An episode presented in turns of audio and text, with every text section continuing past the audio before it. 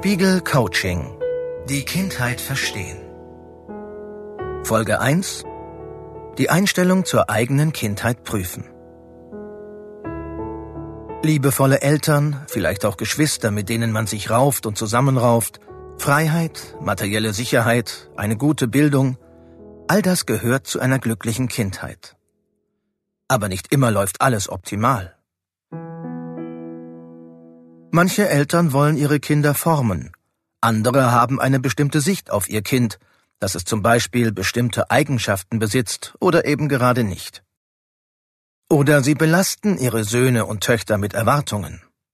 Auch wenn der Nachwuchs diese Erwartungen erfüllt, können diese eine lebenslange Belastung sein. Man kann sich von einigen Lasten der Vergangenheit trennen, wenn man sich als Erwachsener mit der eigenen Kindheit bewusst auseinandersetzt.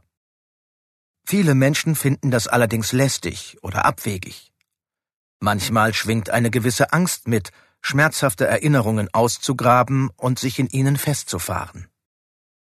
Doch es kann sich lohnen, einen Blick ins Fotoalbum der Vergangenheit zu werfen und aufzudecken, welche Rollen man in der Familie hatte und welche Glaubenssätze vermittelt wurden. Vor allem dann, wenn Sie merken, dass Eindrücke und Zuschreibungen aus Ihrer Kindheit Sie immer noch sehr beschäftigen oder vielleicht sogar hemmen. Oder Ihnen das Gefühl geben, nicht ganz frei zu sein. Wenn wir die alten Prägungen noch einmal mit Abstand anschauen und bewusster verstehen, können wir ihnen einen Teil ihrer Macht nehmen, sagt die Psychologin und Psychotherapeutin Ursula Nuber. Sie hat dieses Spiegelcoaching gemeinsam mit der Journalistin und Psychologin Anne Otto entwickelt. Um die Prägungen von damals besser zu verstehen und dann hinter sich zu lassen, ist es wichtig, zunächst herauszufinden, was für ein Bild sie von ihrer eigenen Vergangenheit haben. Wie bewerten Sie die Zeit, in der Sie Kind waren? Und als wie prägend erleben Sie heute die Erfahrungen aus dieser Lebensphase? Dafür gibt es nun eine einfache Reflexionsübung. Mit dieser können Sie erfassen, welche Einstellung zur eigenen Kindheit Sie haben. Die Übung heißt, die Grundgefühle verstehen. Die Art, wie Sie über Ihre eigene Kindheit denken und reden, hat großen Einfluss darauf, wie dieses Kapitel Ihrer Biografie auf Sie wirkt. Beantworten Sie dazu einige Fragen. Sie können das in Gedanken tun. Oder Sie nehmen sich einen Zettel und Stift und schreiben ein paar Sätze dazu auf. Frage 1. War Ihre Kindheit eher glücklich, unglücklich oder sowohl als auch? Frage 2. Haben Sie das Gefühl, dass bestimmte Ereignisse Ihrer Kindheit Ihr Leben bis heute erschweren oder verkomplizieren? Wenn ja, welche?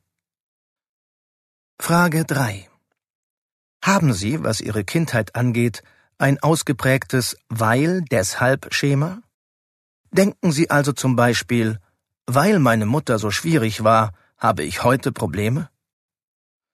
Nehmen Sie die Antworten auf die drei Fragen in den Blick und lassen Sie sich auf ein Gedankenexperiment ein. Stellen Sie sich vor, Sie wachen morgens auf und ein Wunder ist geschehen. Ab jetzt hat Ihre Kindheit keinen Einfluss mehr.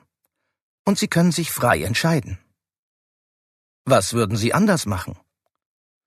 Woran würden Sie im Alltag merken, dass Sie frei von Einflüssen der Kindheit sind?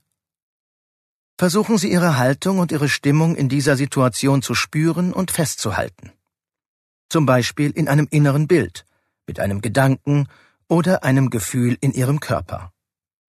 Zu dieser Stimmung können Sie im Laufe des Coachings immer wieder zurückkehren. Versuchen Sie sich in der kommenden Zeit öfter probehalber so zu verhalten, als hätte Ihre Kindheit keinen Einfluss auf Sie. Falls Ihnen das künstlich vorkommt, machen Sie sich klar, es ist wissenschaftlich belegt, dass unsere Kindheit zwar einen Einfluss hat, aber einen geringeren, als wir häufig glauben. Auch Erfahrungen im Erwachsenenalter prägen und verändern uns. Um das eigene Verhalten, um sich selbst besser zu verstehen, hilft es, die Prägungen aus der Kindheit zu kennen. Deshalb beschäftigt sich die nächste Folge des Coachings mit den Glaubenssätzen, die man in sich trägt. Spiegel Coaching. Die Kindheit verstehen.